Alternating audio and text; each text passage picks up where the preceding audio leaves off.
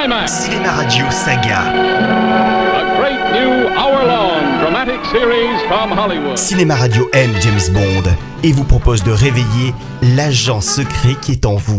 Anecdote de film. Détails de tournage. Eric vous dit tout, vous dit. Cinéma Radio, Nous y sommes. la radio officielle des grands films. Qui êtes-vous Bond. James Bond.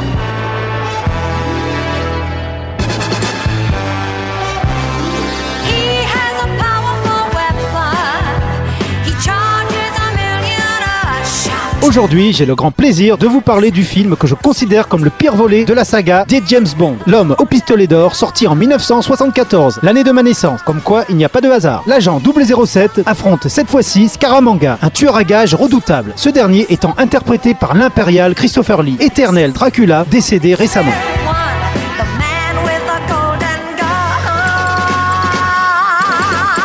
Cet excentrique possède de nombreuses caractéristiques singulières. Son arme est un pistolet recouvert d'or, d'où le titre du film. Et de plus, il possède un troisième sein, sans oublier qu'il est constamment accompagné de son domestique Trick Track, un homme de petite taille interprété par Hervé Villechaize, qui incarnera le fameux Tatou dans la série L'île fantastique. Scaramanga souhaite s'emparer d'un dispositif capable de capturer l'énergie solaire, machine dont le méchant a besoin pour construire une arme mortelle. Bref, la routine pour Bond, qui le poursuit dans toute l'Asie jusque dans la mer de Chine où se trouve l'île où se cache son ennemi.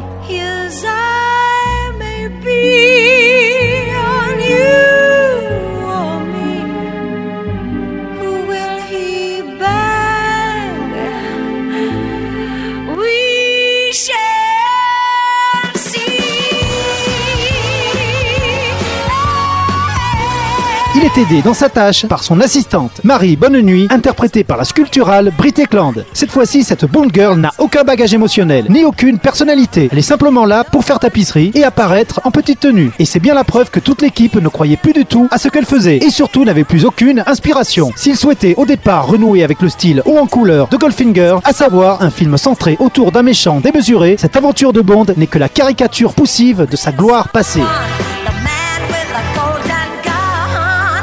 Le film ne crée plus la mode, il la suit bêtement. Et cette fois-ci, ce sont les films d'arts martiaux qui triomphaient à l'époque, grâce à Bruce Lee. Et même les éléments distinctifs de la série battent de l'aile. La chanson du générique est inécoutable, et même les gadgets sont déficients. En effet, le fameux pistolet d'or n'est même pas digne d'un jouet pour enfants acheté au supermarché. Et la voiture volante de Scaramanga n'est en fait qu'une aile en plastique collée à un banal véhicule. Cependant, l'une des rares choses que l'on peut sauver dans le film, ce sont les décors absolument délirants, tels le labyrinthe psychédélique où Scaramanga affronte Bond à la fin du film, ou encore l'intérieur d'un sous-marin extrêmement penché. Finalement, à force de faire un film tous les deux ans, le staff de la série est à court d'idées. La preuve, l'un des producteurs, Harry Sazman, jette l'éponge aussitôt le film sorti et revend ses parts. Vente qui va plonger le producteur restant dans un conflit juridique long de 3 ans. 3 ans qui vont également permettre à l'équipe du film de remettre la série sur de bons rails. Mais c'est une autre histoire que je vous raconterai dans une prochaine chronique. Et en attendant, n'oubliez jamais que son nom est...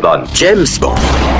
Climax, Cinéma Radio Saga. a great new hour-long dramatic series from Hollywood. Cinéma Radio aime James Bond et vous propose de réveiller l'agent secret qui est en vous.